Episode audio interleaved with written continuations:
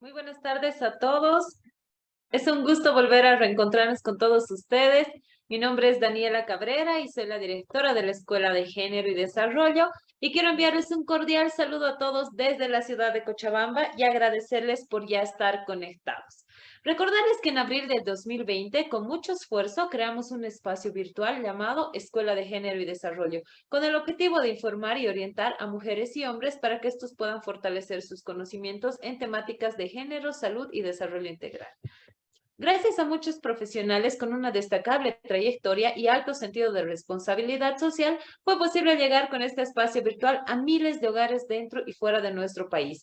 Vimos con mucha satisfacción que la voz de expertos de diferentes especialidades, quienes de forma desinteresada y voluntaria, cada martes comparten sus conocimientos para informar y orientar a gente que realmente lo necesita en un contexto de pandemia que vivimos actualmente.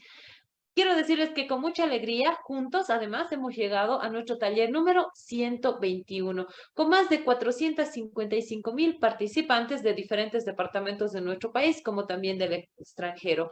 Gracias a todos por confiar en la Escuela de Género y Desarrollo. Hoy, como todos los días, reafirmamos nuestro compromiso de seguir trabajando, porque estamos convencidos que con educación, Bolivia puede. Muy buenas tardes nuevamente y decirles que hoy iniciamos nuestro taller número 122 de la Escuela de Género, donde vamos a hablar sobre un tema muy importante, como es el cuidado de niños y adolescentes en vacaciones.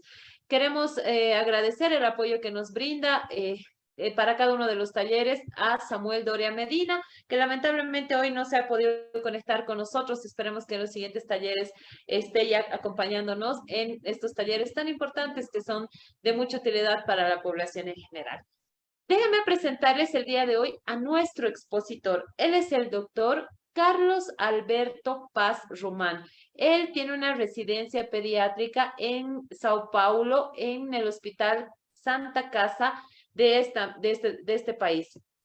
También tiene una especialidad en infectología pediátrica por el Instituto de eh, el Hospital de Clínicas también de Sao Paulo. Cuenta con un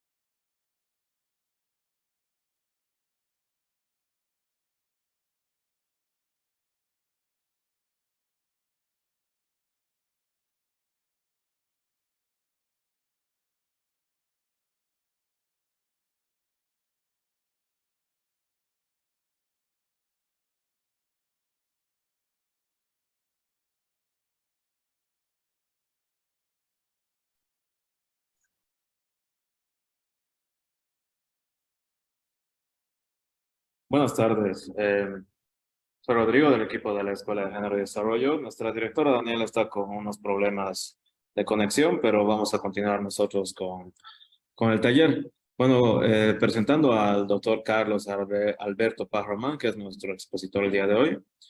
Eh, repetimos desde el principio para no cortar ninguna parte.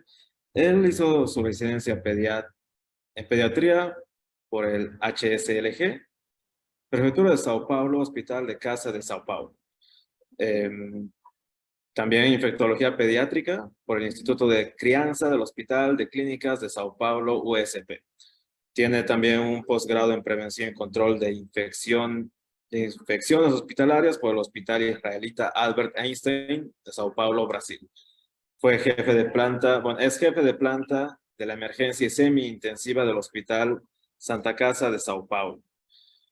También es coordinador de emergencia intensiva del Hospital Sao Paulo, perdón, Sao Luis Gonzaga de Sao Paulo, Brasil. Infectólogo del Hospital de Sao Paulo, Sao Paulo, Brasil. Vocero de la Sociedad Cruceña de Pediatría.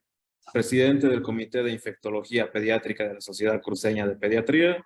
Miembro de la Sociedad Cruceña de Pediatría. Miembro de la Sociedad Brasilera de Pediatría miembro de la Sociedad Brasilera de Infectología y actualmente es columnista del periódico El Deber. Vamos a verificar si nuestro expositor ya se encuentra conectado. Está acá con nosotros em, el doctor Carlos Paz Roman, que ya puede activar su micrófono, doctor, ya está como coanfitrión.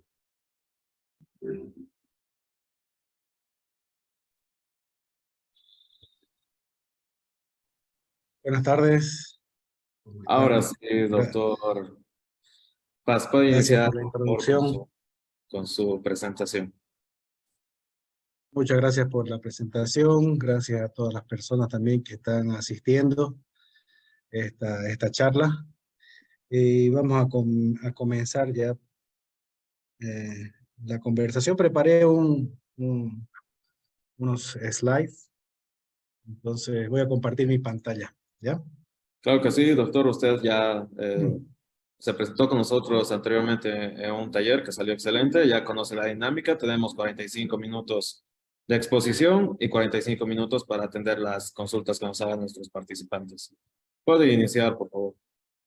No sé si la están viendo en mi pantalla. Se logra ver, logra ver con claridad. Ya, entonces yo voy a hablar sobre el cuidado de niños y adolescentes en las vacaciones. eh, siempre lo que tenemos que preguntarnos para eh, hacer seguimiento a un niño o para enseñar a, nuestros niños o para ayudar a cualquier niño o adolescente es si nosotros estamos bien. ¿Cómo estamos nosotros para cuidar de los demás? Primero tenemos que cuidarnos nosotros mismos, ¿no? Entonces tenemos que preguntarnos, ¿será que cómo mi hijo me ve? ¿No? ¿Cómo estoy y cómo puedo ayudarlo? ¿Cómo va a ser la mejor forma de ayudar? ¿no? Y porque cuando nosotros iniciamos con nuestra pareja, acuérdense, cuando, cuando, éramos, cuando estábamos enamorados, no es que no estemos enamorados, seguimos enamorados, pero cuando iniciamos nuestra vida como pareja, no sé si les pasaba a ustedes, pero yo la miraba a mi esposa y decía, ¿qué puede pasar mal? ¿no? Y cuando pasan los años, cuando vamos en el día a día, vemos que hay muchas cosas que pueden pasar mal y a veces, como está en la imagen, se prende ese fueguito y a veces cuando alguna cosa, eh, si nosotros no somos inteligentes, ese fuego termina quemando a veces más que la relación. Entonces tenemos que preguntarnos a veces, ¿será que estamos bien? ¿Será que estoy bien? ¿Será que estamos bien como pareja para poder ayudar a un niño o un adolescente? Y, y, y quizás si, eh, al comienzo de tu relación te, te hiciste esta misma pregunta, ¿no? ¿Qué puede salir mal?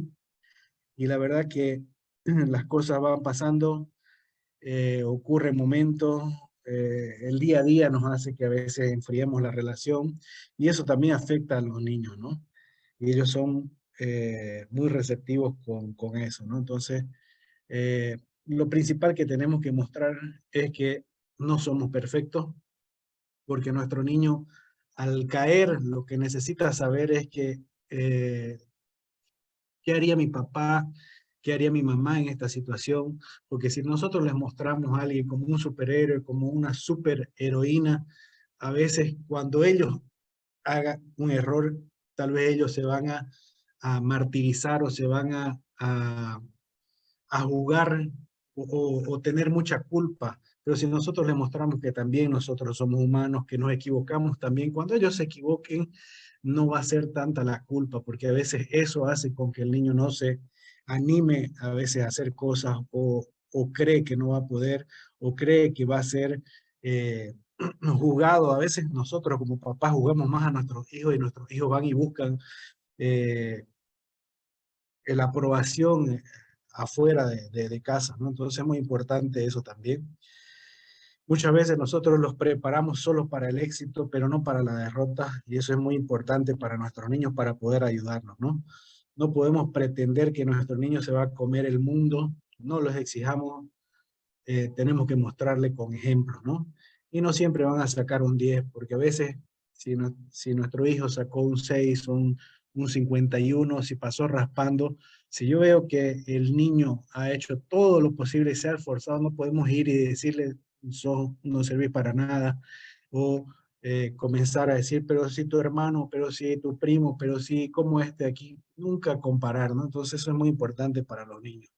Y siempre acompañarlos incondicionalmente eh, por el resto de la vida, ¿no?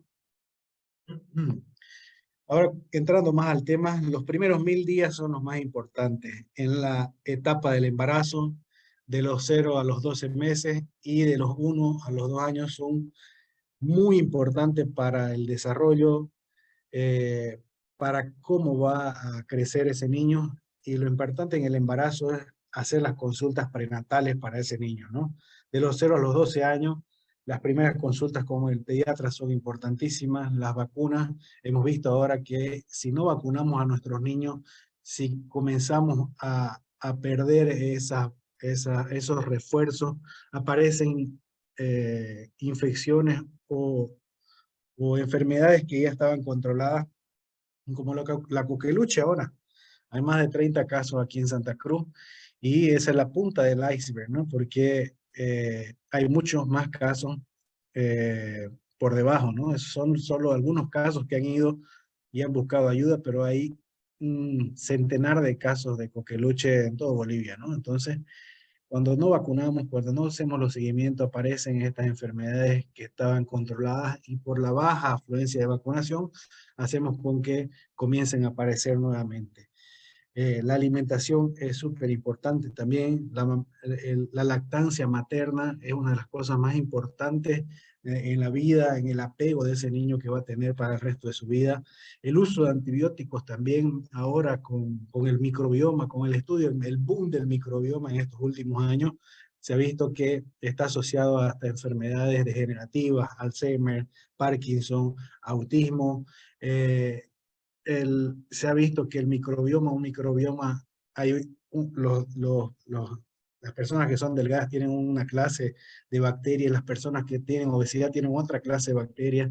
Entonces, el microbioma es súper importante y cada vez se está estudiando más. Solo hemos estudiado el 10% del microbioma, no le entendemos muy bien todavía, pero lo que se ha estudiado es que tiene mucho que ver los primeros mil días de vida para tener un microbioma eh, saludable, ¿no? Y entre los uno y los dos años va, va a formar eh, una parte de su carácter, la alimentación también es muy importante en, esta época, ¿no? Eh, yo soy de los médicos, de los pediatras, que no me gusta etiquetar, no me gusta perseguir, linchar o causar sentimiento de culpa en las mamás o el papá, en, lo, en todo lo que tiene que ver la alimentación, en la amamentación, en que, eh, eh, o juzgar eh, si le da leche, si no le da leche, si le dio pecho, si no le dio pecho. no, nosotros lo que, nuestra orientación, nuestra vocación es orientar, abrazar y explicar todos los pros y los contras y la persona ya tiene que decidir, pero nunca nuestro rol es juzgar o, o, como dice aquí, etiquetar o perseguir o linchar a, la familia, ¿no? Entonces, muy importante. Y hay una cosa que, que a mí me gusta y, y, que les, eh, me gustaría que ustedes también lo hagan, y es preguntarse, o preguntarle en realidad a, a tu niño, ¿alguna vez le has preguntado a tu hijo o hija qué es lo que más le gusta de ti? Es una buenísima pregunta que le puedes hacer a tu hijo o a tu hija, ¿no? Y entrando ya en, el tema, y yo hice, hicimos algunas preguntas. ¿Qué malos hábitos puede adquirir nuestros hijos en vacaciones? ¿A qué riesgos pueden exponerse si no se brinda el seguimiento? ¿Cuáles son los principales daños a la salud que, se pueden, que pueden producirse en vacaciones? ¿De qué manera se puede cuidar la salud de nuestros hijos en las vacaciones? ¿Qué actividades ayudan a cuidar la salud en esta temporada?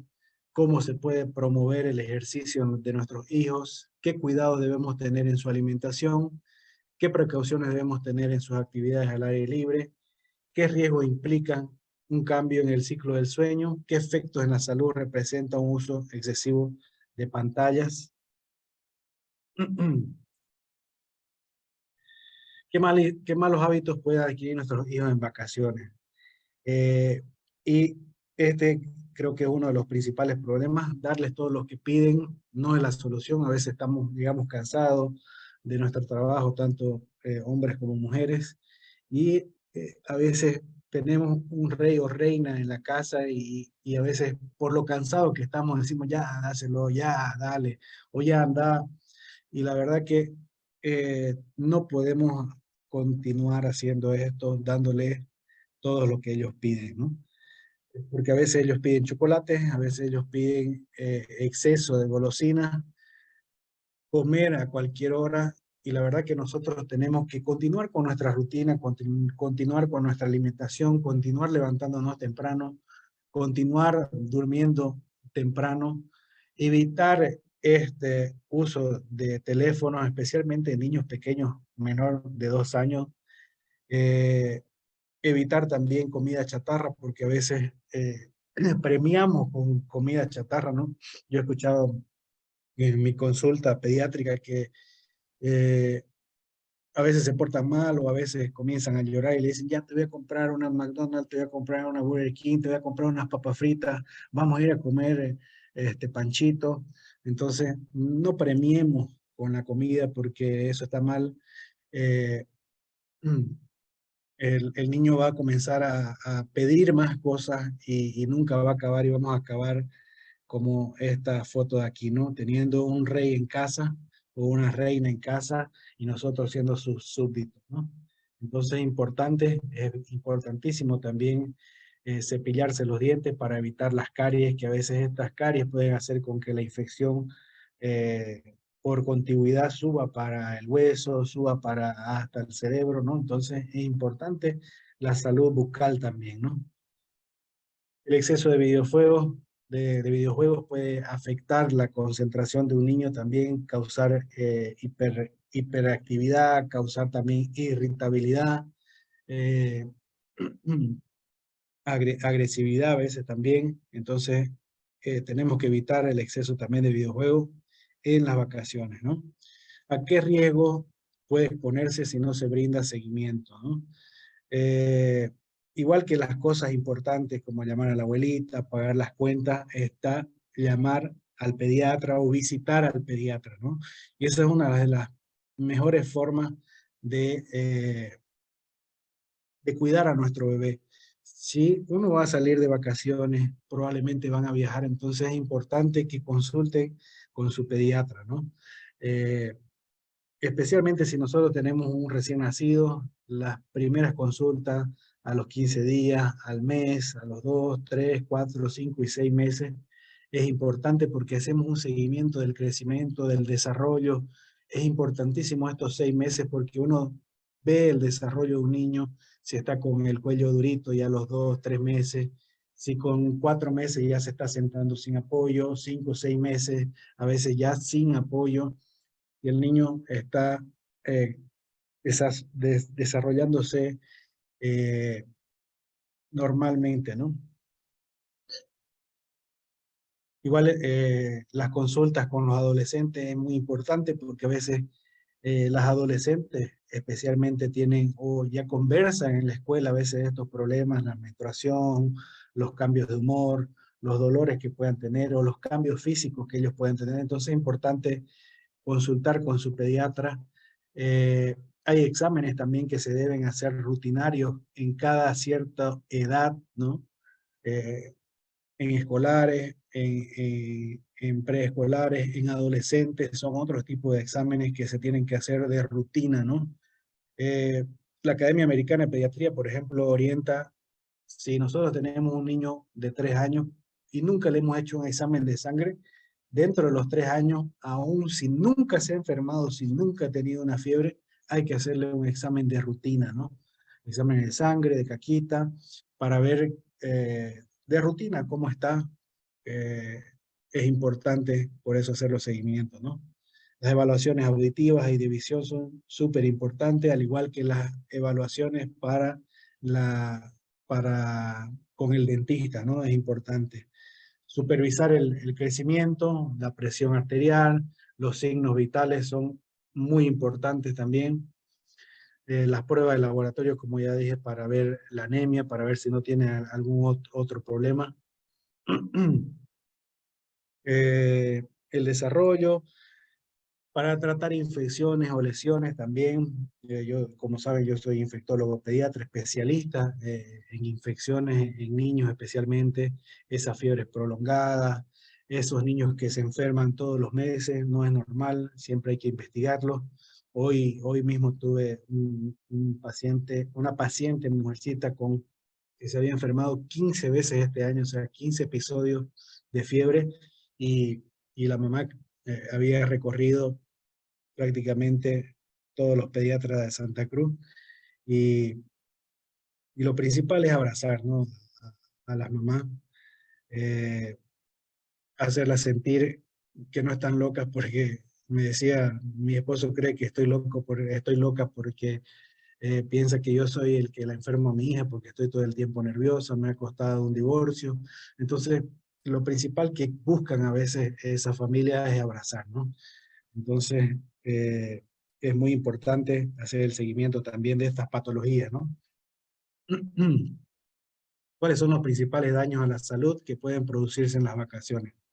Ahogamientos, eh, las piscinas sobre todo, siempre tenemos que estar eh, acompañado de un, adulto, sea la edad de, que sea del niño, siempre estar acompañado de, de, adultos y evitar que, que, las personas adultas estén tomando bebidas alcohólicas cerca de los niños cuando estén eh, en la piscina, porque un sinfín de, de historias eh, nosotros como pediatras vemos cuando los niños llegan ahogados a, la emergencia, ¿no? En Brasil sobre todo, imagínense eh, en los lugares donde hay playa, Santos, Sao Paulo, llegan muchos accidentes de, por ahogamiento. ¿no?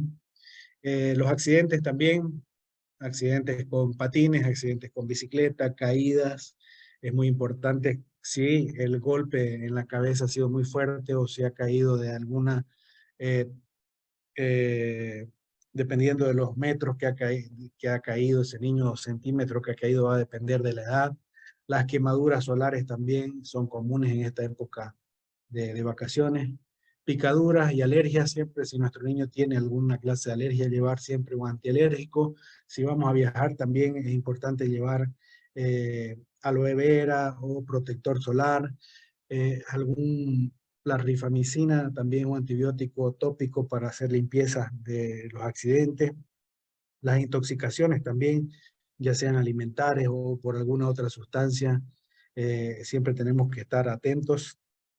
Y las enfermedades típicas del verano, ¿no? especialmente la diarrea, todas las eh, gastroenteritis que puedan haber por comida, por eh, salmonela. Muchas veces hemos tenido, estamos teniendo cuadros de salmonela. Eh, entonces tenemos que cuidarnos, evitar las comidas, eh, sobre todo en las calles, evitar las hamburguesas, que están por en medio crudas, porque imagínense, no, no coció esa parte de la hamburguesa. Y eh, la mayoría de las intoxicaciones o de la salmonelosis son por haber comido hamburguesa, a veces cruda en el medio, no llega el fuego hasta ahí, entonces pueden causar alguna enfermedad eh, que está ahí en la carne, ¿no? ¿De qué manera se puede cuidar la salud de nuestros hijos en vacaciones? Como ya les dije, mantener la rutina del niño, eh, no porque están en vacaciones van a dormirse más tarde o algunos niños van a cambiar el día por la noche porque se quedan hasta tarde eh, en los videojuegos o mirando tele. Entonces no tenemos que cambiar la, la rutina de, del niño. Quizás algún día sí, algún día que podamos hacer eh, un cine, pero mantener eh, en sí la rutina de ese niño, ¿no? Con las vacaciones escolares no hace falta madrugar tanto ni correr para llegar a tiempo, pero eso no significa que se deba, que no se deba mantener la rutina, ¿no? Permitir que los niños cambien del día a la noche o simplemente interrumpir el tiempo para comer o jugar o realizar sus actividades extraescolares pueden afectar la salud del niño, además de crear hábitos que lo afectarán como individuo en la sociedad. Entonces, vamos a continuar con los mismos hábitos que estaban haciendo, levantarse temprano, si es que se bañaba en la mañana o en la noche, continuar haciéndolo, eh, lavado de dientes también, eh, ejercicio, tender su cama ya para los más mayorcitos, desayuno y la merienda, eh, hacer algún deporte o actividad física son importantes, ¿no? ¿Cómo se puede promover el ejercicio en nuestros hijos?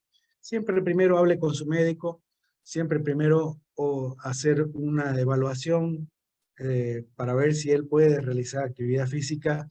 Hay muchos niños que tienen a veces asma post eh, ejercicio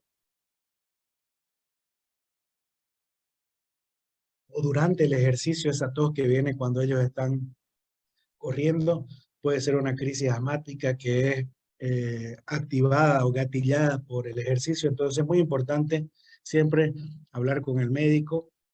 A veces niños que comienza a dolerles el pecho, es importante que estemos atentos y que primero nuestro pediatra, nuestro médico de cabecera pueda orientar qué ejercicios puede hacer nuestro niño y va a depender todo de, cada edad, ¿no? Eh, siempre vamos a, buscar un deporte que, que, al niño le guste. A veces hay niños que no les gusta el deporte que nosotros practicamos. Entonces, eh, hay que ver qué, qué deporte eh, qué, qué deporte a él más le gusta para poder pasar ese tiempo, ¿no? Elija una actividad que sea apropiada también desde el punto de vista de desarrollo, porque un niño pequeño no, tal vez no va a poder jugar fútbol, no va a poder andar en bicicleta, o no va a poder nadar, entonces va a depender de la edad de, del niño para realizar la actividad. Hay que planificar eh, con tiempo de antecedencia eh, para realizar ese ejercicio o esa actividad física, siempre en un entorno seguro, no en la calle, eh, que sea en un parque, en una cancha o en algún lugar cerrado para, actividad, para realizar esa actividad, ¿no? Y siempre proporcionar los, los juguetes adecuados también para la edad, ¿no? Lo principal, hay, como ya les dije desde el comienzo, el modelo a seguir somos nosotros. Es más probable que los niños que ven habitualmente a sus padres disfrutando del deporte y la actividad física también lo disfruten. Juegue con su hijo, ayúdelo a aprender un deporte nuevo o otra actividad física o simplemente diviértanse juntos establezca límites, límites del tiempo de pantalla, incluyendo el tiempo que pasa todos los días mirando TV, videos, la computadora, videojuegos. Utilice el tiempo libre para realizar más actividades físicas.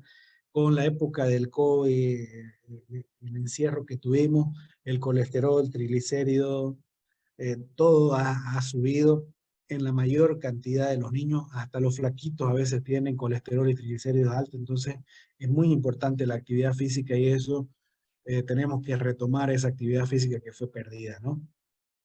Siempre hay que hacer tiempo para el ejercicio, porque si no hacemos tiempo para el ejercicio, nos va a cobrar el tiempo cuando estemos enfermos, ¿no? No exageren la actividad también, cuando su hijo esté listo para comenzar, recuerde decirle que escuche a su cuerpo, el ejercicio y la actividad física no deben causar dolor. A veces pensamos que nuestro cuerpo eh, no nos va a cobrar factura y cuando a veces somos, ya pasamos los 30, 40 años, vemos que el cuerpo pasa factura. Entonces, eh, recordarle al niño que, eh, que, hay que, que no tiene que causar dolor, que si tiene alguna alguna dolencia o algún dolor en la rodilla o en algún lugar, siempre nos, nos, avise, ¿no? Eh, sabemos que los beneficios de la actividad física son incalculables. Eh, en primer lugar, en, la parte física, si practican algún deporte, aprenden a seguir reglas y a crear hábitos, se socializan y, mejores, y mejoran en las habilidades para relacionarte con las otras personas.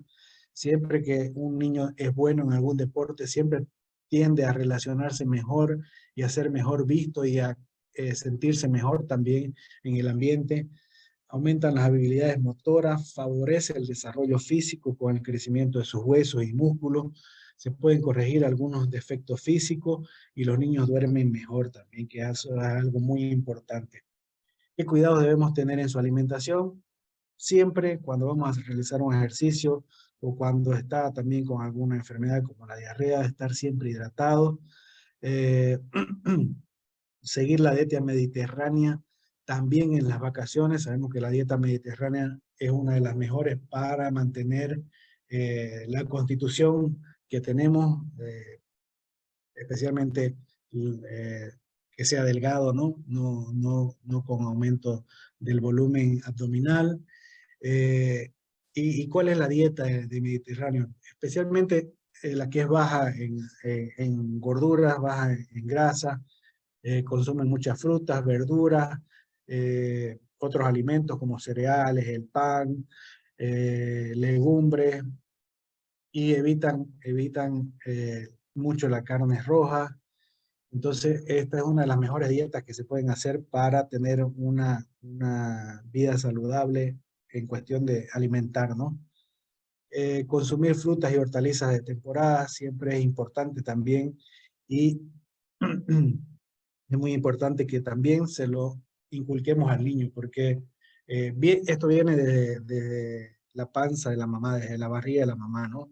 Si la mamá le gustan las frutas, probablemente ese, ese niño, cuando la persona está embarazada, probablemente ese niño o niña va a gustarle también las frutas y los niños ven también que nosotros comemos fruta y ellos quieren también.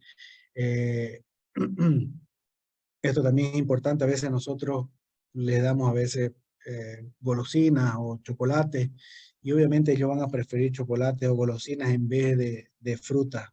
Entonces hay que saber eh, orientarlos y eh, disminuir el, eh, las cosas dulces o con, azúcar añadido, porque esto hace con que ellos no coman algunas frutas o verduras.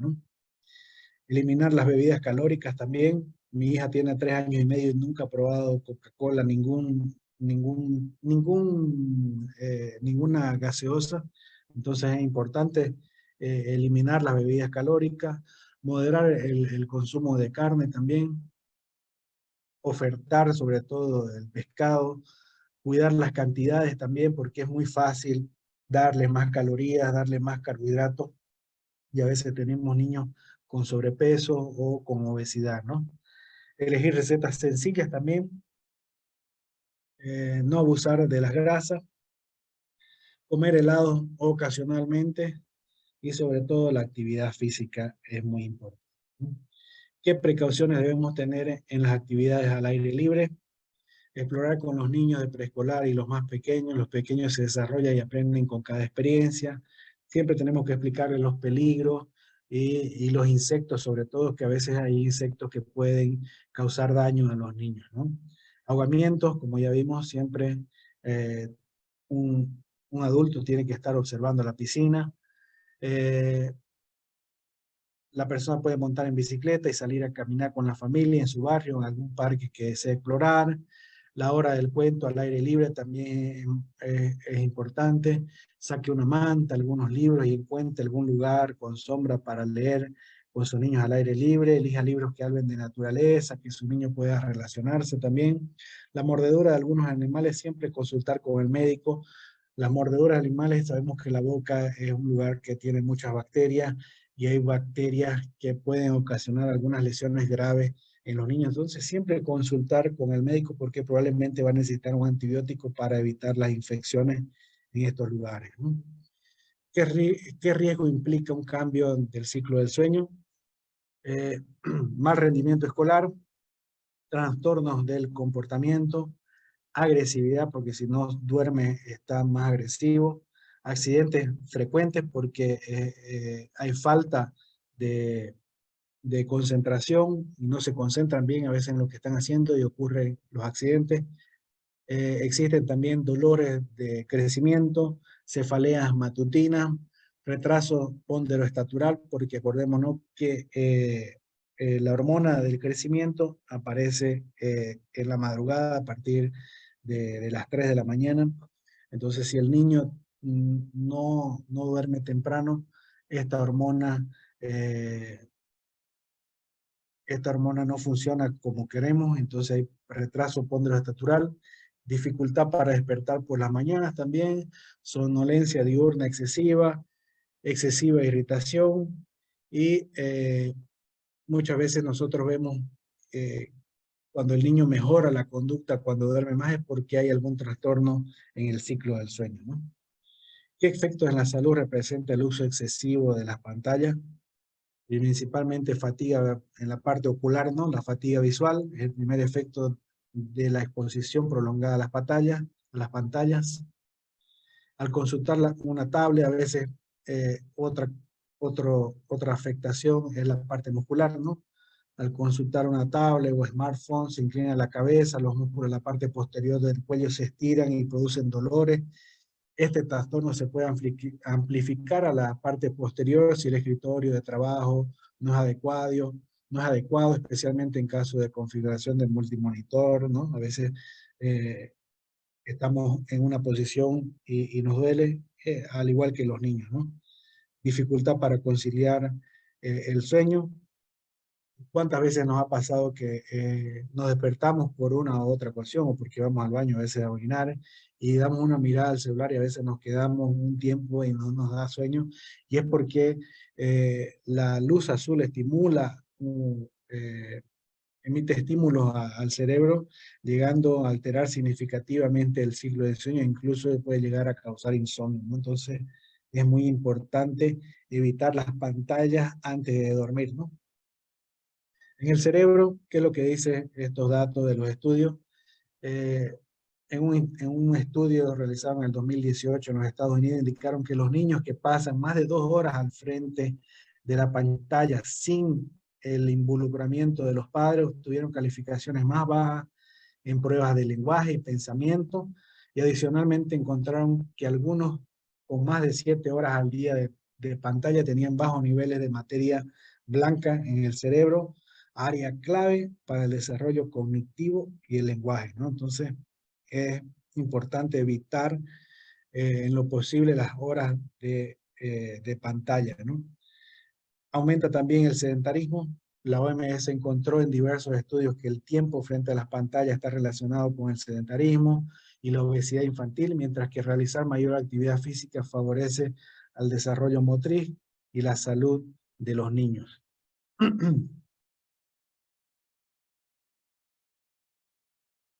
¿Cuántas horas yo puedo darle o cuántas horas pueden quedarse los niños al frente de, de un televisor, al frente de un celular? De 0 a 2 años, cero, nada de pantalla. De 2 a 5 años, entre media y una hora al día. De 7 a 12 años, una hora con un adulto delante y nunca en horas de las comidas. De 12 a 15 años, una hora y media y mucho cuidado con las redes sociales. Y más de 16 años, dos horas y los dormitorios no deben tener pantalla, ¿no? Entonces, eh, y estas son recomendaciones que da la, la OMS, ¿no? Entonces, menores de dos años, evitar las pantallas.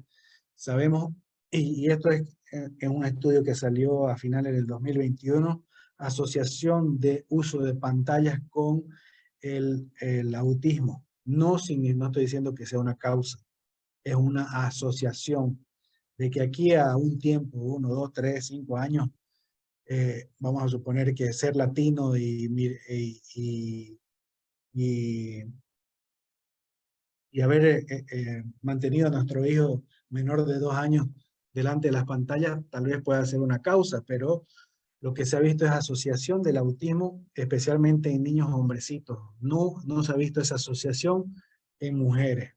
Repito nuevamente, no estoy diciendo que sea la causa, porque es multifactorial, son varios los factores que pueden influenciar para que el niño sea autista, pero se ha visto asociación del niño hombrecito con el uso de pantalla eh, y el autismo. ¿no? Entonces es muy importante que nosotros podamos disminuir el uso de pantalla. Lo repito nuevamente, no estoy diciendo que es una causa porque eh, a veces se distorsiona eh, lo que uno dice y a veces comenzamos a, nuevamente a, querer acusar, acusar a, la nuera, acusar a, la abuelita, al abuelito, al papá o a la empleada y, y, esa no es la, eh, lo que queremos.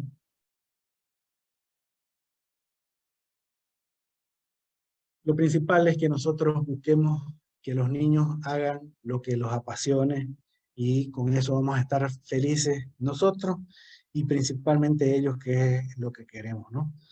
Eh, otra cosa que es muy principal en los niños, las consultas rutinarias con el pediatra no pueden faltar.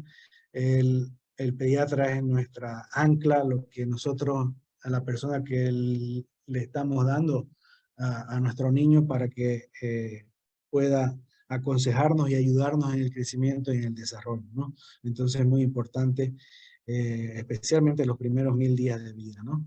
Aquí les dejo eh, la pirámide para eh, cómo hacer las actividades físicas, el nivel 1, el nivel 2, el nivel 3, el nivel 4, todas las actividades físicas que podemos hacer, cómo la podemos hacer para ir, ir, subiendo y poder estar eh, ayudando a veces a, nuestro niño, a nuestro adolescente, para eh, tener una vida saludable, que es lo que queremos, ¿no?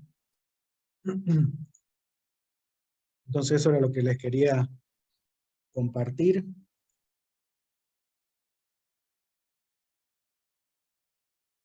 No sé si hay preguntas tal vez. Eh, muchas gracias, doctor Paz. excelente exposición. Creo que ha aclarado muchas de las dudas que, que teníamos con las preguntas que le hemos hecho llegar.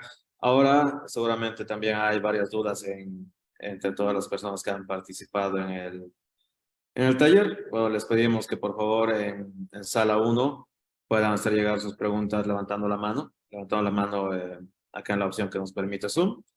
En sala 2, hacerla llegar a través de los, eh, del chat. Y en nuestra transmisión en Facebook Live, hacerla llegar a través de los comentarios, por favor. Eh, vamos a comenzar respondiendo la primera pregunta acá en nuestra sala número uno, doctor Paz. Vamos a responder la pregunta de Mariela Llana que le vamos a activar en este momento el audio. Mariela ya puede hacer su consulta.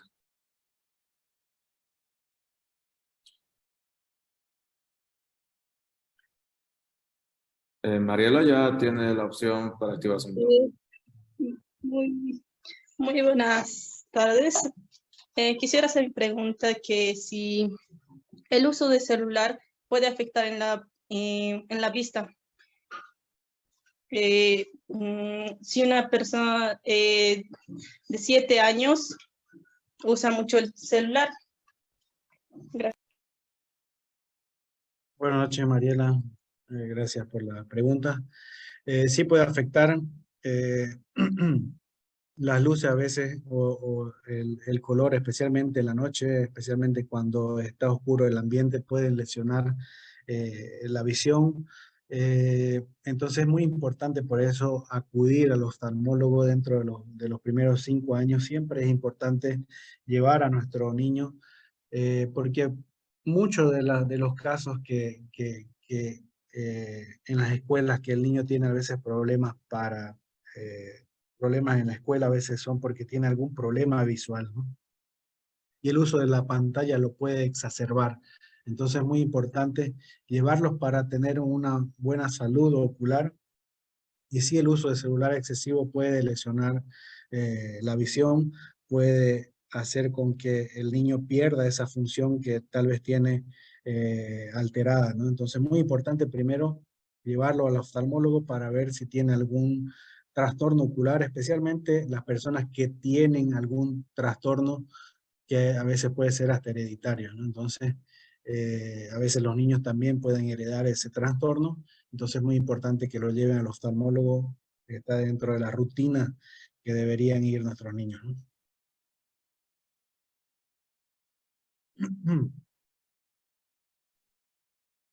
Gracias por la respuesta, doctor. Em, vamos ahora a nuestra, a nuestra transmisión en Facebook Live, que tenemos acá una consulta de Miguel Ángel Sardan.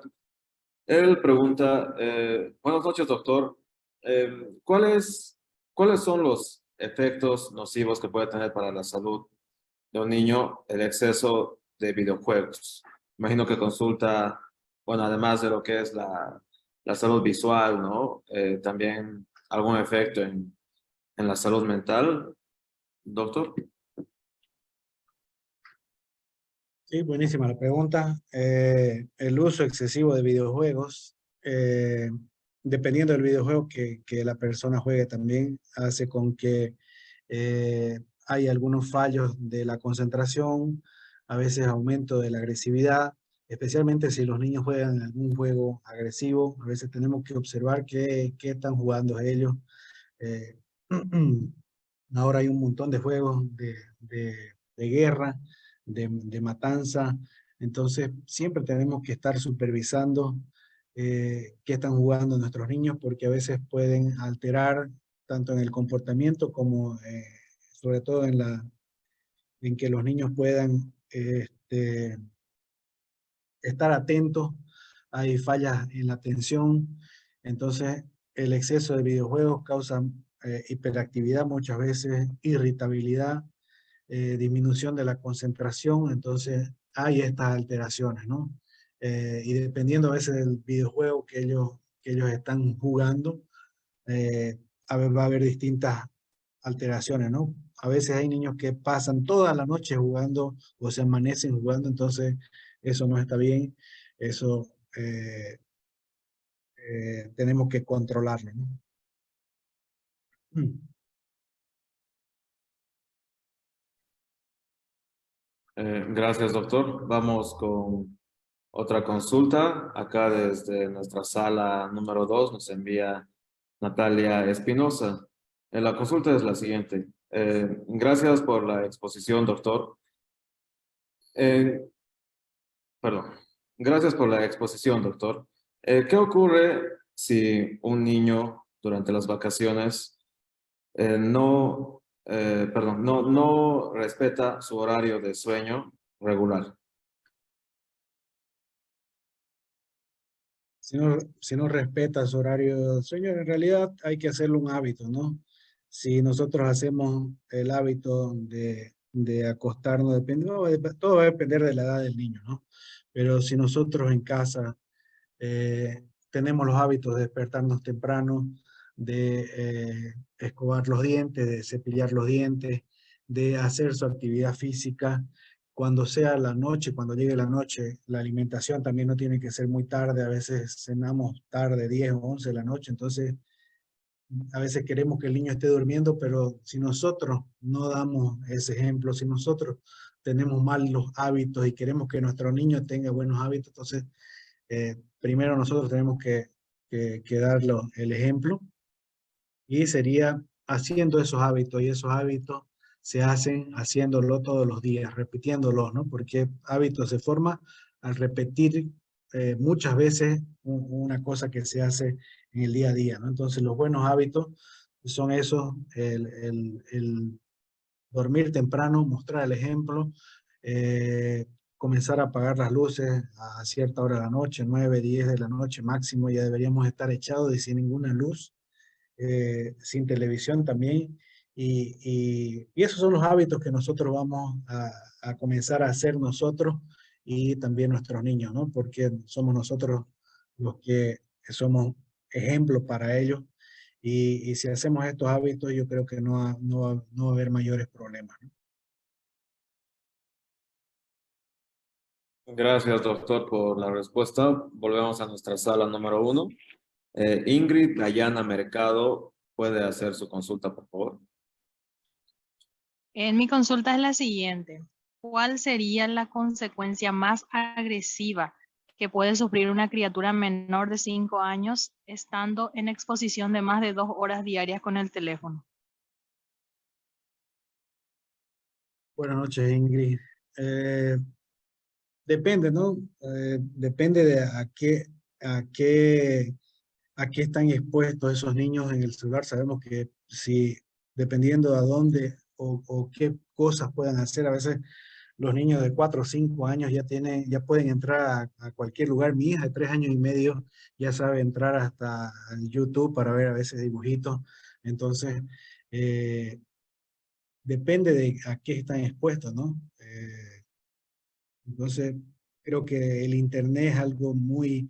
Eh, es muy grande y tenemos, nosotros como papás tenemos que saber y, y, monitorizar qué están viendo y cuánto tiempo van a ver, ¿no? Hemos visto que en niños pequeños, máximo dos horas, eh, la exposición al día eh, ya es mucho, entonces va, va a depender de, de, de, qué se está, a qué los estamos exponiendo los niños, si es un videojuego y si el videojuego es, tiene eh, exceso de, de violencia, si eh, muestra algunas cosas que tal vez no debería mostrar, si eh, es una película a veces que muestra eh, cosas que tal vez no debería mostrar para la edad, ¿no? Como alguna, algún alguna exhibición, ya sea sexual o, o, de algún género. Entonces es importante que nosotros supervisemos lo que está viendo el niño. Ah, entonces, todo va a depender a la exposición que tenga ese niño. Eh, el internet o un celular es amplio en los lugares que puede entrar un niño, entonces eh, siempre tenemos que supervisarlo.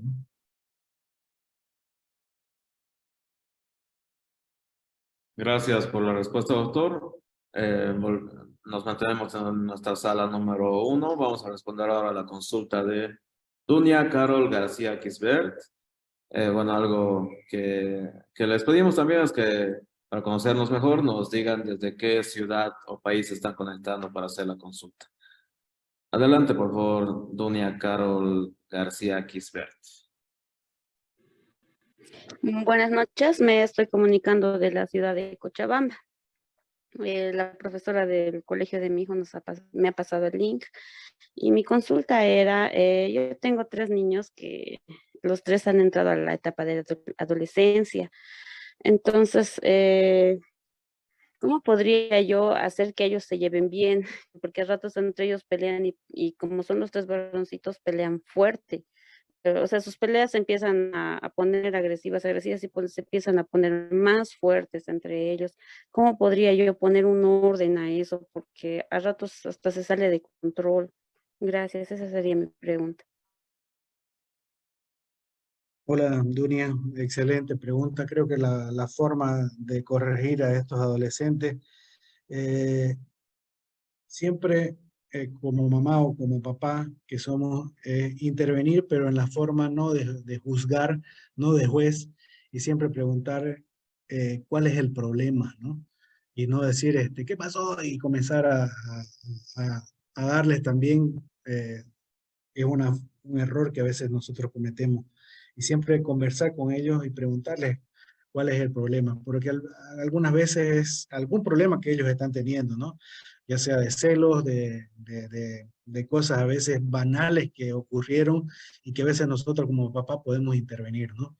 Pero la mejor forma de, de solucionar el problema es preguntar cuál es el problema y no directo ir y tirarle, qué sé yo, un, un chinelazo y decirle, vos le estás pegando a tu hermano, ¿no? siempre preguntar y no ser eh, el juez, porque lo que ellos quieren a veces es solucionar el problema y a veces es tan fácil solucionar lo que necesitan de nuestro apoyo, ¿no? Entonces, lo principal creo que en, esta, en estos casos, y además que la mayoría de las veces ellos mismos van a solucionar sus problemas, pero a veces necesitan de nuestra ayuda, ¿no?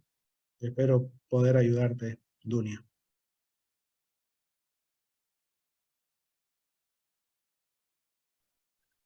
Seguramente fue de mucha utilidad para Dunia su respuesta, doctor. Vamos a pasar a responder ahora preguntas de nuestra sala número dos, donde también tenemos una gran cantidad de participantes. Eh, nos comenta Javier Solís Reyes, ¿qué hacer para mejorar sus hábitos saludables en la alimentación? Excelente pregunta. Eh, para, como ya, como ya dije en la exposición, nosotros lo principal que tenemos que hacer es mostrar el ejemplo, ¿no? Mostrar que eh, también tenemos saludable, mostrar que nosotros también eh, tenemos o hacemos actividades físicas.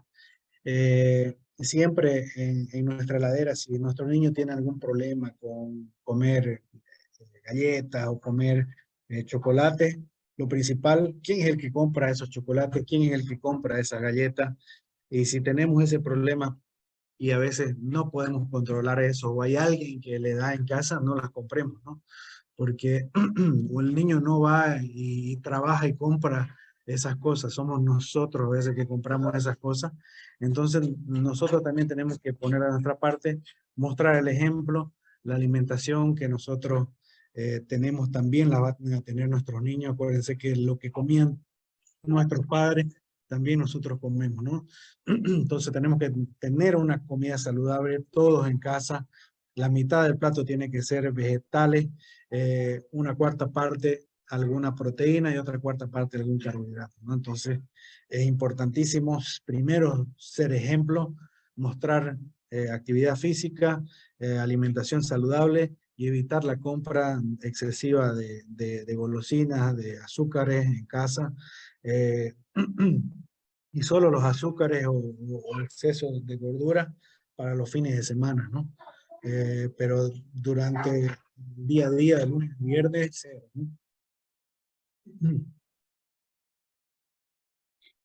Gracias por la consulta, ah, perdón, gracias por la respuesta, doctor.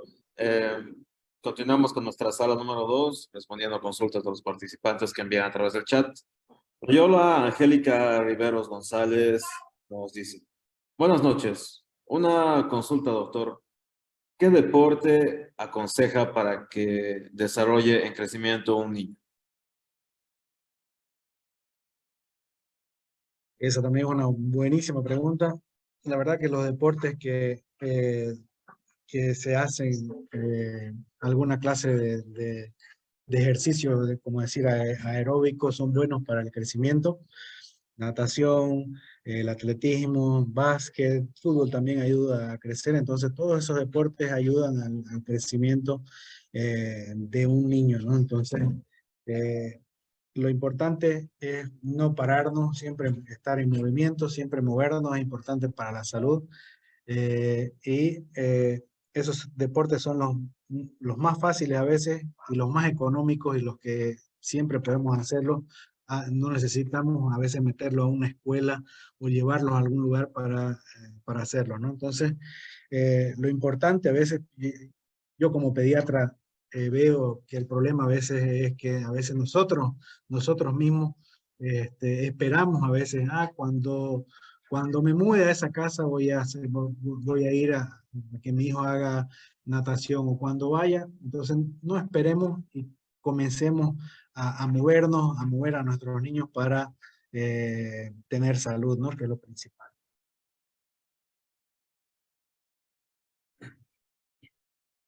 Gracias, eh, doctor. Ahora vamos a responder unas consultas de nuestra, eh, que nos llega a través de la transmisión en Facebook Live, en los comentarios. Estela Nis Valdés nos consulta. ¿Las discusiones de padres frente a los adolescentes pueden traer depresión? Gracias. Saludos desde Paraguay. Por favor, doctor. Saludos de hasta Paraguay. Eh, claro que sí, eh, todos los problemas, como, como sabemos, nosotros somos eh, el ejemplo, ¿no? Y cuando hay problemas en el matrimonio, los niños, hasta cuando son bebecitos, ellos captan y ellos saben que no está ocurriendo algo, ¿no?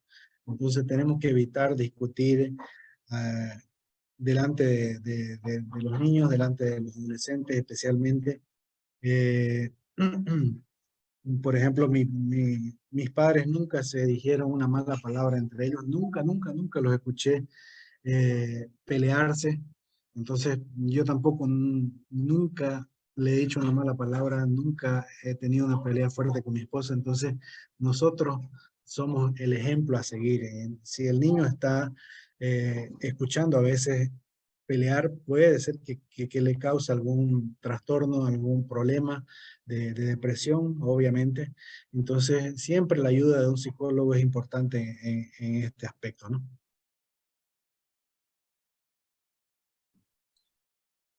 Gracias, doctor, por la excelente respuesta. Y bueno, eh, creo que es destacable la participación que tenemos de, de participantes que se conectan desde Paraguay. Le comento que acá en los comentarios en Facebook igual nos envía saludos desde Paraguay Emil Ortiz, que nos dice un saludo a su, a su pequeña doctor. Seguramente, seguramente aprende mucho igual sobre, sobre su especialidad a través de, su pequeña hija. Eh, doctor, bueno, le comentaba que tenemos eh, varios conectados desde Paraguay que nos envían saludos. Está acá Emil C. Ortiz, que dice saludos cordiales desde Paraguay. Eh, Delo Maidana, también Rosa Aguilera, que nos dice buenas noches desde Paraguay. Y seguramente tenemos muchos conectados desde Paraguay en nuestras salas y también en, Facebook. Doctor, pasamos a la, a la siguiente consulta. Em, acá, bueno, en nuestra sala número uno nos hace llegar a través de los comentarios. Eh, Johnny Freddy Vilca Soto. Dice, ¿cómo incorporar a niños, ser partícipe a hacer actividades en casa, ya que padres cometemos el error de no hacer porque es muy pequeño. Ahora que ya tiene 12 años no quiere hacer nada. Bueno, imagino que consulta, doctor, que tal vez no participan los niños, no colaboran en las actividades de la, de la casa, como tal vez a, algo de apoyo en la limpieza o en el orden. Y bueno, seguramente ya pasando cierta edad ya no quieren hacer ninguna de esas actividades. ¿Cuál es su recomendación, doctor?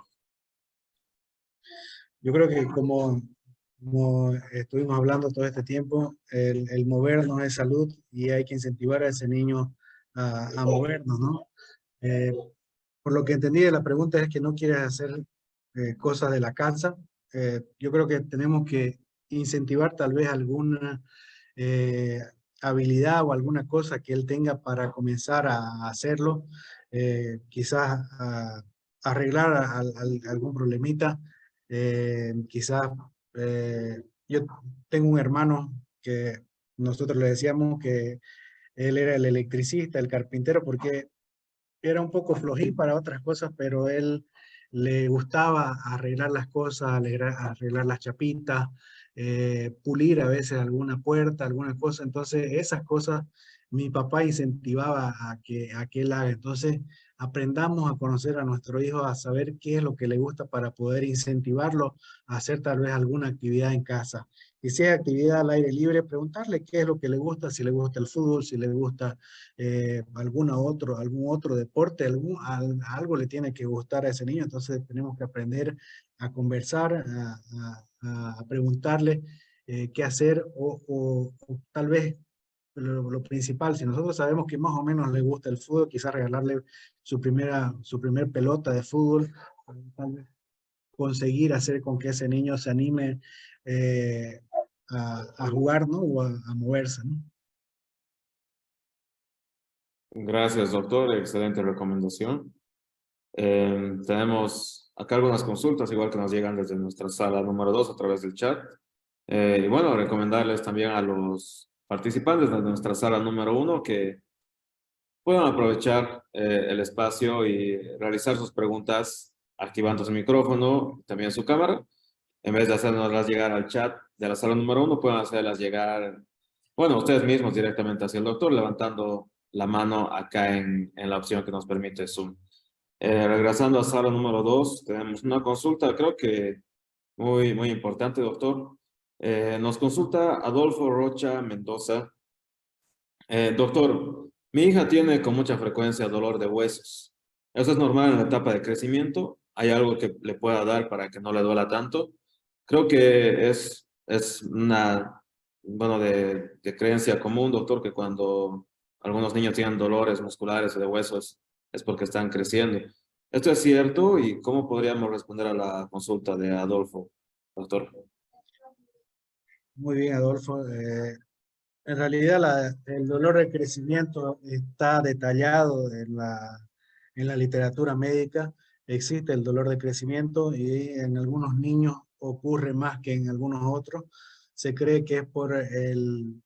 Sabemos que los niños en primer lugar son activos y eh, circunstancialmente ocurren los que son más activos. Ese dolor que ocurre normalmente al final de la tarde que ocurre normalmente en los dos miembros, ese es el, el dolor de crecimiento, es fisiológico y la mayoría, el 99% de las veces pasa sin ningún medicamento, pero nosotros no tenemos que restarle importancia a, él, a eso, tenemos que eh, decir que explicar a nuestro niño que realmente ocurre eso y que sí, eh, porque hay niños que son más receptivos y otros menos, y tal vez eh, lo principal es abrazarlos, eh, acogerlo, que, que, eso existe y que a veces eso puede ser eh, normal en algunos niños. Entonces, existe en la literatura médica el dolor de crecimiento y ocurre, como le dije, normalmente eh, bilateral, o sea, en los dos miembros en, la misma hora, pero normalmente no necesita ningún medicamento y eso pasa eh, en algunos minutos, solito sin necesidad de ningún medicamento. Gracias, doctor. Una importante recomendación, creo, para todas las, todas las personas que tienen niños tal vez con ese, con ese problema en casa. Eh, doctor, bueno, acá leyendo algunos comentarios, igual algunos mensajes que nos llegan acá a la sala. Uno, también tenemos muchas personas conectadas desde Paraguay. Saludamos a la licenciada Arminda Cañete Rusi, que nos hace llegar sus agradecimientos. Dice que excelente capacitación y muy buenas noches desde Paraguay presente. Lo propio con Hilda Martínez de Vera, que se conecta desde Paraguay. También tenemos a personas desde Uruguay. Andrea Bazán nos envía sus saludos desde Uruguay. Presentes desde el Beni, también acá desde todo el país se conectan. Bill, Bilda Jiménez envía saludos desde Paraguay. Irma Soledad García también nos envía saludos desde Paraguay. Y Dalma también presente desde Paraguay. Doctor, eh, respondemos algunas consultas más acá en nuestra sala número 2 a través del chat que nos hacen llegar. Em, ah, acá hay una pregunta muy interesante, doctor. Eh, Mireya Antesana nos consulta. Doctor, ¿es recomendable que los niños hagan una siesta durante el día? Si es así, ¿cuáles son los beneficios? Excelente pregunta.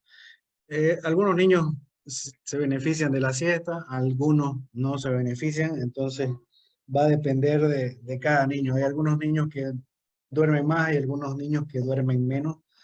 Eh, por ejemplo, si una niña o un niño duerme la siesta y eso le está eh, perjudicando a veces, porque a veces dan una siesta bien larga y eso les perjudica a veces para dormir en la noche, entonces esa siesta no está siendo benéfica para él.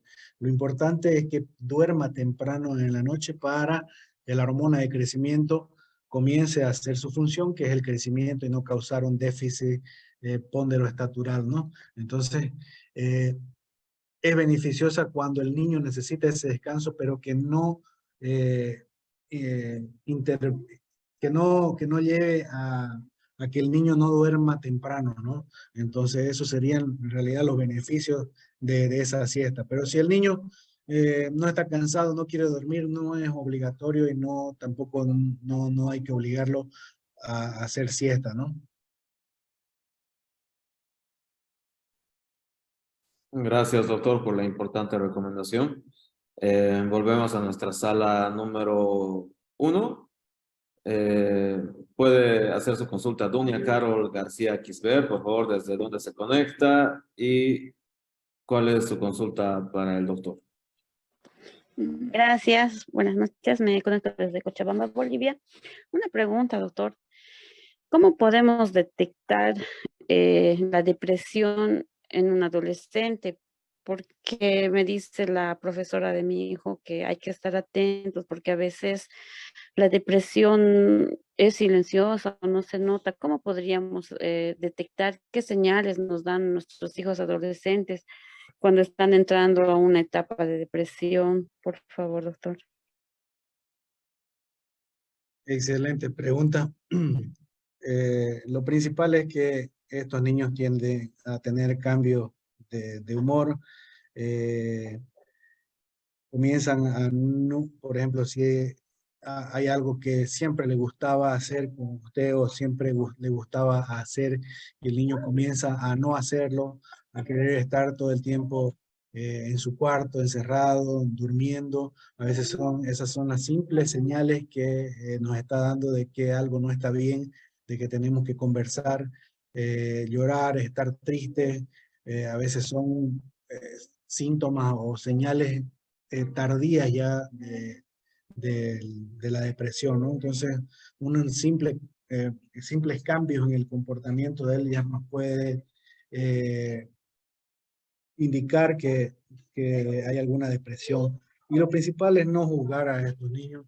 Muchas veces nosotros estamos en, inseridos o, o, dentro de una eh, de una de una población eh, patriarcal y, y, a veces decimos, ¿no? Eh, llorar el llorar no es de hombre, o, juzgamos a veces, le decimos que son débiles, débiles mentales, Entonces no hay que jugar a estos niños, existe la depresión, existe eh, desde la antigüedad hasta en la Biblia existe la depresión, entonces eh, no es algo menor, es una enfermedad y tiene que ser tratada como tal. ¿no? Hay que buscar ayuda eh, psicológica especialmente para intentar ver qué es lo que le está pasando al niño y, conversar sobre todo, siempre mostrarse confiantes y como les he dicho, no juzgar, porque el niño está buscando un apoyo y no un juez, ¿no? Entonces eso sería lo más importante para poder eh, conversar y poder encontrar ese problema con, eh, lo más precoz posible, ¿no?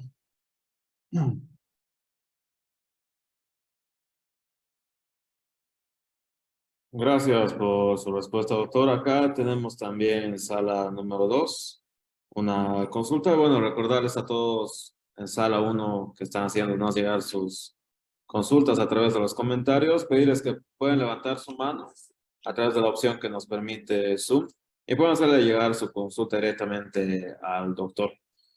Eh, acá en sala número 2 eh, nos consulta Susi Maldonado.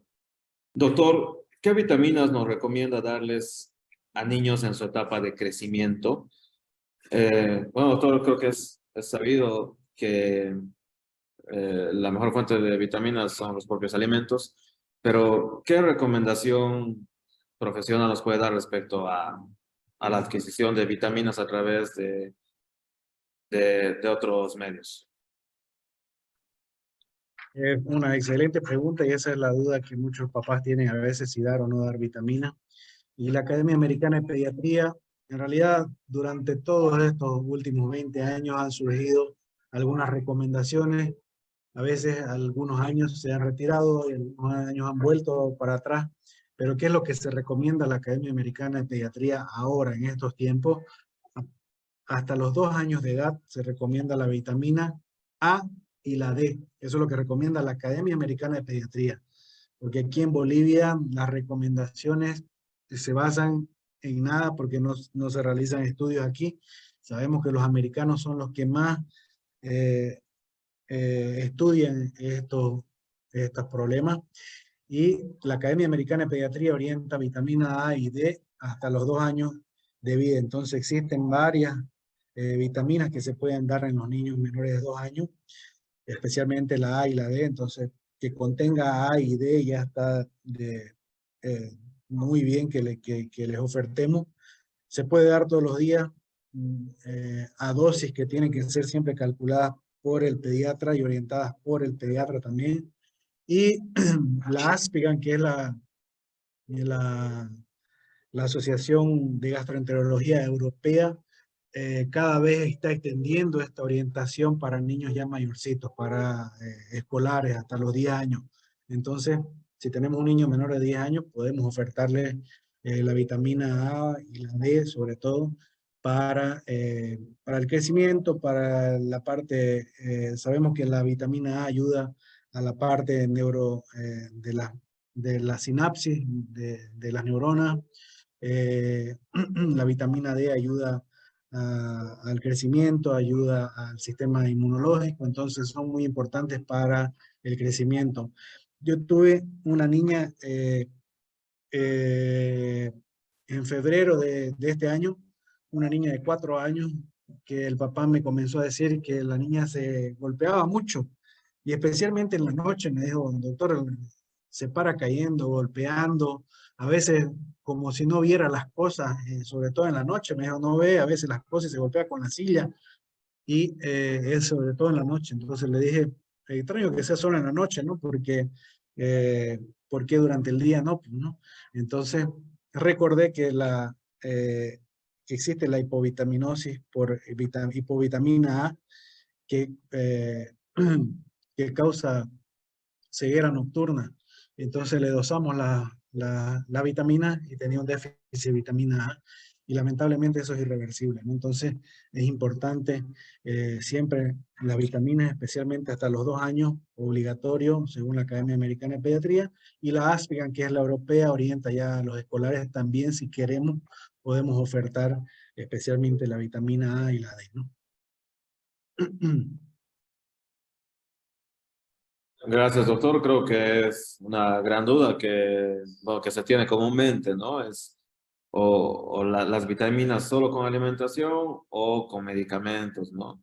Eh, creo que muy, muy importante la recomendación que nos da, doctor. Vamos a responder eh, más preguntas de nuestra sala número uno a los participantes que están levantando su mano. Eh, activamos el micrófono de Dalma. Por favor, Dalma, eh, su nombre completo y desde dónde se conecta con nosotros.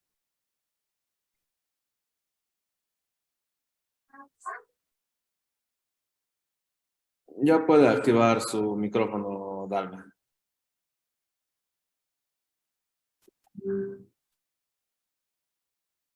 Bueno, Dalma tal vez no está muy atenta para activar su micrófono.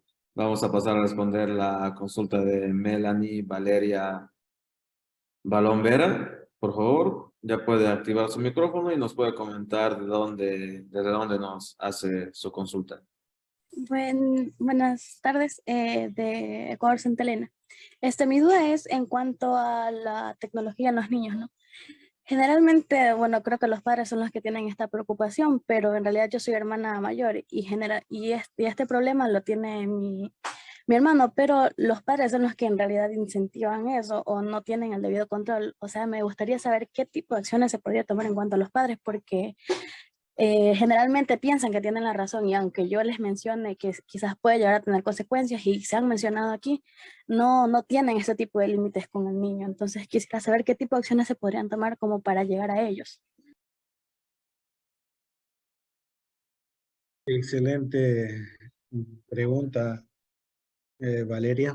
Y la verdad que nosotros somos, como, como vos misma lo dijiste, que como papás tenemos que mostrar el ejemplo, ¿no? Eh, sobre todo los niños siempre observan, y especialmente cuando hay escolares o niños mayorcitos allá en casa, ellos observan. Porque imagínense ustedes una, una, una imagen de una familia que el papá y la mamá están, eh, llegan a almorzar, pero todo el tiempo están en el celular. Todo el tiempo están contestando llamadas o respondiendo mensajes en el WhatsApp. Eh, ¿Cómo esperamos que nuestros niños en la hora que es la, la más importante del día, que nos juntamos toda la familia para quizás preguntarnos qué tal te fue en el día, qué, qué hiciste, cómo fue, cómo te fue en la escuela, eh, querés contarnos algún problema que tuviste y nosotros dejamos pasar ese tiempo y se lo damos a otra persona, ¿no? Porque eh, eh, ese es el problema, le estamos dando el, nuestro tiempo que deberíamos dárselo a nuestros niños a un celular, a, responder un WhatsApp, a mirar a veces hasta el Facebook, entonces eh, estamos todos distorsionados muchas veces, a veces eh, yo he, visitado a veces casas de parientes o de algunos otros familiares y uno está a veces almorzando y los adolescentes, cuando hay niños adolescentes o otros niños, todos están en su celular y los papás también en sus celulares y uno como que cri, cri, cri, cri, observando que hay una distorsión y hay una disociación de, de- de- del espacio, de dónde estamos y de la realidad muchas veces. Entonces nosotros tenemos como papás eh, de, mostrar el ejemplo y poder eh, eh, hacer con que eh, el tiempo que nosotros dedicamos a nuestro niño o niña sea de calidad, ¿no?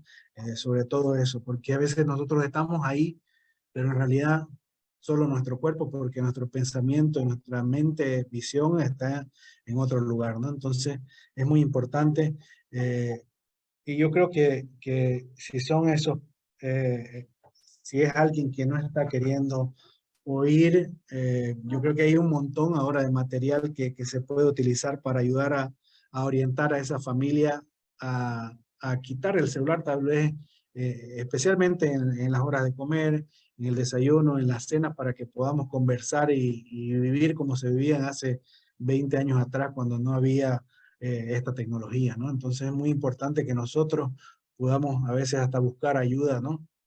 Eh, para, para ver qué, qué se puede hacer, eh, porque eso hace con que, dependiendo de la edad del niño, causa a veces algún tipo de trastorno, de irritabilidad, de dificultad para concentrarse, de ir mal en, en la escuela y un sinfín de, de alteraciones que, que pueden tener los niños, ¿no? Gracias por su respuesta, doctor. Seguramente resulta de gran utilidad para todos quienes están conectados con nosotros. Em, tenemos una consulta de nuestra sala número dos.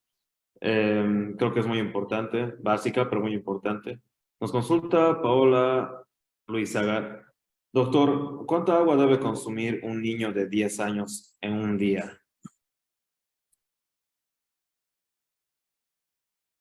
Buenísima pregunta también. Un niño de 10 años va a depender del peso que tenga, ¿no? Pero eh, en total, eh, un niño de 10 años debería consumir por lo menos eh, 2 litros de agua, ¿no? Eh, un niño de 10 años debe, estar pesando por lo menos unos 35, a veces hasta 40 kilos, poco más. Entonces, tendría que estar bebiendo 2 litros de agua, ¿no? al día por lo menos.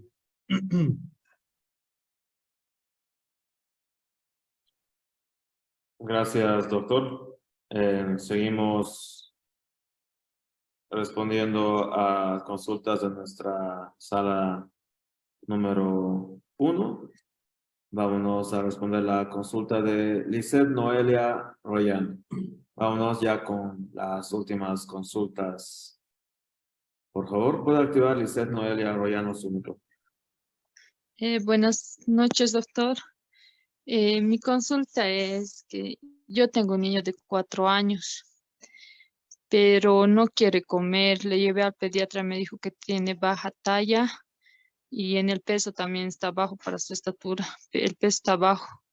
Y le doy sopitas, pero no quiere comer, solo quiere comer arroz, tampoco quiere la papa ni la carne. A base de arroz lo tengo. Y frutas sí lo estoy dando, jugo consume poco, pero no sé cómo hacer para ayudarle en su crecimiento. Para los cuatro años está pequeño. Eh, si es mi consulta, no se podría ayudarme o darme algún consejo, algún, este, darle, o me dijeron que le puedo, puedo dar el zinc para que lo abra su apetito, pero le doy tampoco, no sé qué suplemento darle más. Gracias, doctor.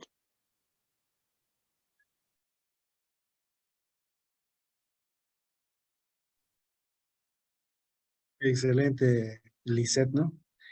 Eh, la verdad que algunos niños tienen algunas selectividades y, tienen algunos eh, tiempos que ellos son más selectivos y a veces eso pasa. Entonces tenemos que también eh, conocer a veces a nuestro niño. A veces, en realidad, lo primero que te orientaría es que lo lleves a, a un pediatra veas que eh, le haga un seguimiento, quizás un chequeo general, exámenes de control, hemograma para ver si no tiene anemia o algún, otro problema o trastorno, a veces hasta problemas en la tiroides puede tener un niño.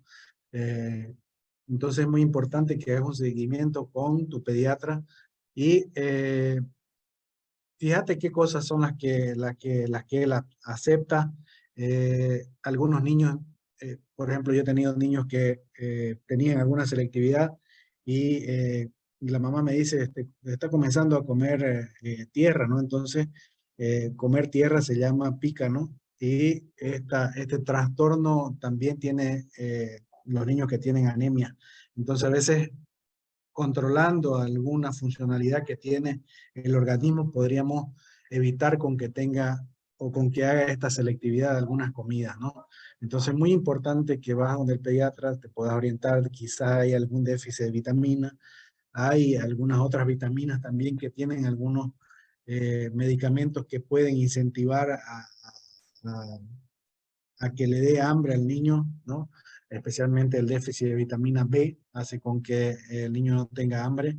Entonces es muy importante que primero vayas a donde el pediatra y que te pueda ayudar un pediatra que te pueda a ayudar, a aconsejar, y, dependiendo de, de, la alimentación que le des, pues eh, podrás también ayudarlo, también mostrándole, darle el ejemplo que eh, comer verduras, eh, frutas, es lo aconsejable en un niño, ¿no?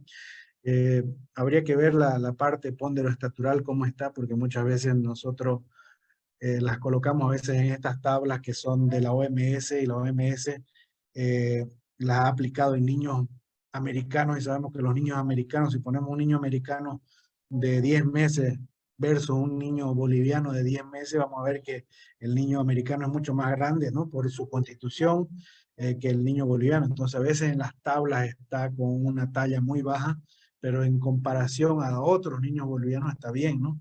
Entonces, no significa que es tan bajo. Entonces, habría que ver eh, esa posibilidad tal vez de tu niño, ¿no?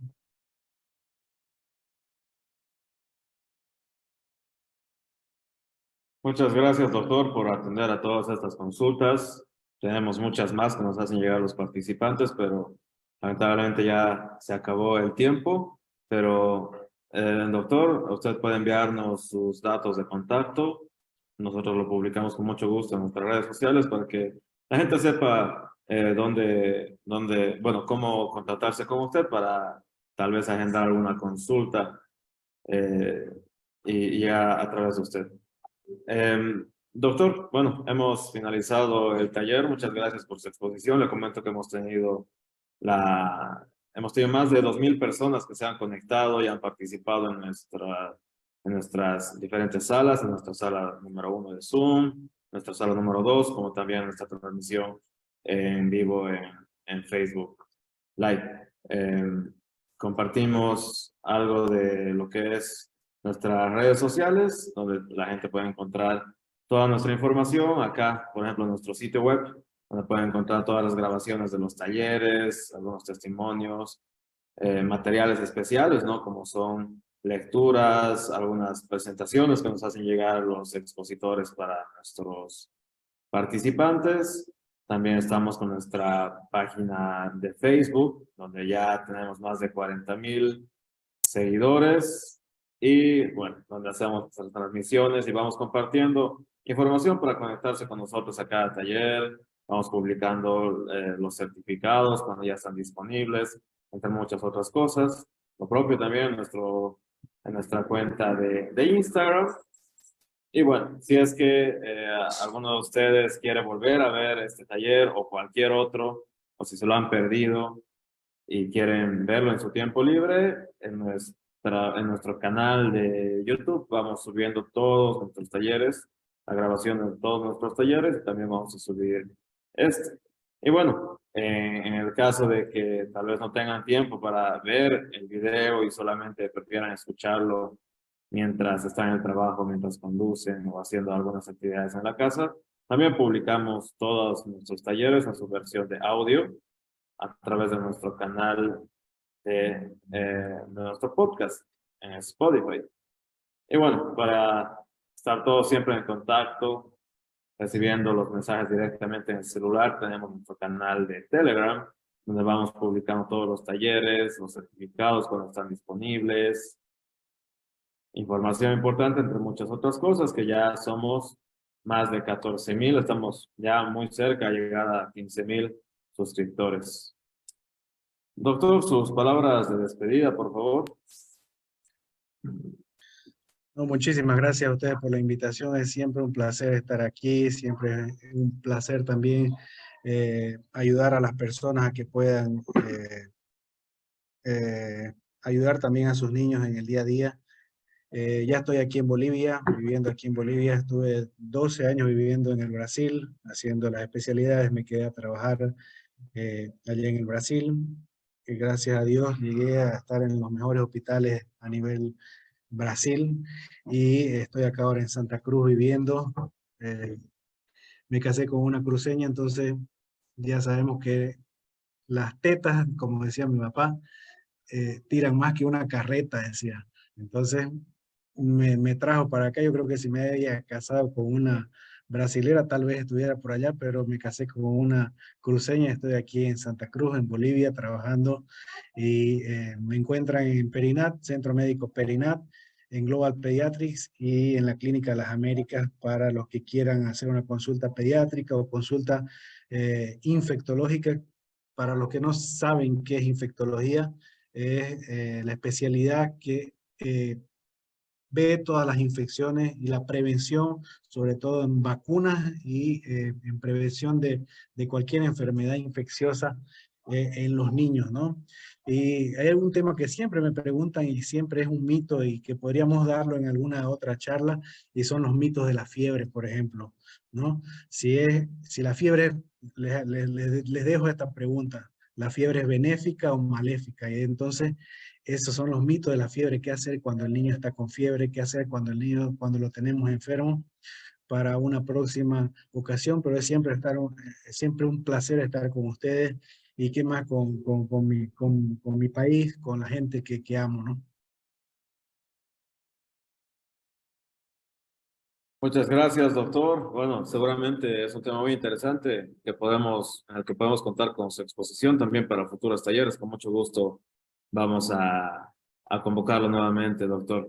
Y bueno, eh, llegamos al momento en el que tomamos nuestra, nuestra foto grupal para subirla más tarde a nuestras redes sociales. Por favor, les pedimos a todos que puedan activar su cámara, mandar un saludo, enviarnos una sonrisa. Doctor, por favor, una sonrisa para tomarle su foto. Gracias, doctor. Excelente exposición. Hemos tenido participantes de no solo de todo el país, también como vio muchos desde Paraguay, algunos desde Uruguay. Tuvimos una consulta desde Ecuador. Tenemos conectados incluso desde España y desde muchos otros lugares a donde llegamos con estos espacios para informarse durante, bueno, cada semana con especialistas de gran trayectoria como lo es el doctor Paz. Y bueno, comentarles que la siguiente semana ya tenemos igual el tema para nuestro taller. Se trata de herpes en el cuerpo. Vamos a tener un especialista en el tema que va a hablar, que va a hablarnos a todos los conectados sobre ese tema Esperamos que se puedan inscribir, ya seguramente eh, eh, mañana o pasado mañana vamos a estar lanzando la invitación a nuestras redes sociales y bueno, la, los certificados totalmente gratuitos de este taller, como de cualquier otro taller, se publican en las próximas 72 horas a través de nuestras redes sociales. En anteriores talleres hemos tenido algo de retraso debido al sistema, pero ya están todos los talleres pendientes con sus certificados publicados ya en nuestras redes sociales de manera totalmente gratuita a todos los que han participado con nosotros. Eh, gracias, doctor. Lo esperamos en una próxima ocasión. Muchas gracias por su exposición. Y bueno, vamos mandando saludos a todas las personas que están conectados con nosotros. Eh, nuestra directora eh, no pudo conectarse por problemas técnicos, por acá vamos a tratar de mandar los saludos como ella lo hace muy bien al final de cada uno de nuestros talleres. Saludamos a Carolina Vargas, eh, Alexandra Caterín, eh, Roseliana, eh, a Gladys Pavetti. Vamos encendiendo por favor todas nuestras cámaras para ir tomando nuestra tradicional foto grupal que vamos publicando semana tras semana. Vamos mandando saludos a Daniela Irina, a Mirna Rivera, eh, a Johnny Freddy Vilca, vamos, vamos, acá ya están activando más cámaras. Un saludo a Luis Hernán, Mamani, a Nair Reyes Anastasio. Ahí vemos a Mariela Llana con una camiseta de un equipo, no lo voy a distinguir bien cuál, pero seguramente estuvo viendo el mundial. Vamos saludando a Talía Paola Ponce, a, Eric Cochat, a Eric Cochea, a Diego José del Peso, María Narcisa Ávila, gracias a todos por conectarse. Y bueno, gracias a, a todos los que se conectan semana tras semana. No tenemos personas que no fallan ningún taller. Y seguramente están aprendiendo muchísimo con este espacio. Un saludo también a Alexandra Caterina Barragán, a Brenda Jessy Chávez, Lidia Rosso Pérez, a Ángel Tapia, también un saludo.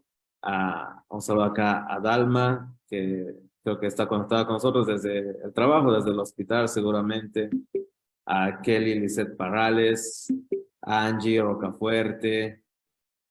Eh, saludos también a Ana María Rojas, a Judith Yanit, Ahí nos saluda Efraín Galarza, un saludo a Efraín, gracias por conectarse. Tenemos a Doris Janet Paucara.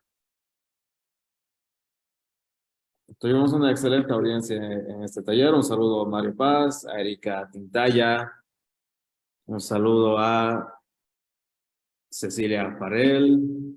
Gracias a todos por conectarse. Esperemos que hayan podido aprender mucho de este nuestro taller número 121. Ya la siguiente semana estamos con nuestro taller número 122. No, perdón, el de hoy es el 122. La siguiente semana ya tenemos nuestro taller número 123. Ya estamos avanzando mucho con nuestra Escuela de Género y Desarrollo. Gracias a todos ustedes por ser parte, por conectarse siempre con nosotros. Un, un agradecimiento también a nuestra directora Daniela Cabrera, que por la gran iniciativa de, de, de este espacio virtual de aprendizaje completamente gratuito. Y gracias también, por supuesto, a nuestro promotor Samuel Doria Medina por su apoyo eh, desde, desde todo, bueno, desde el principio hasta el taller de hoy y él sigue apoyándonos semana tras semana. Gracias a todos por conectarse. Ya tenemos suficientes fotitos, creo, para nuestra foto grupal. Los esperamos conectados en el siguiente taller. Estamos lanzando la invitación próximamente. Y bueno, el mensaje de cada semana. No estamos convencidos de que con educación Bolivia puede. Y por lo visto, seguramente otros países también, junto a nosotros que se conectan semana tras semana. Gracias. Nos vemos en el próximo taller. Un saludo a todos y gracias por conectarse. Chao a todos. Chao, chao. Pequeña, un saludo también Chao. para, para ti.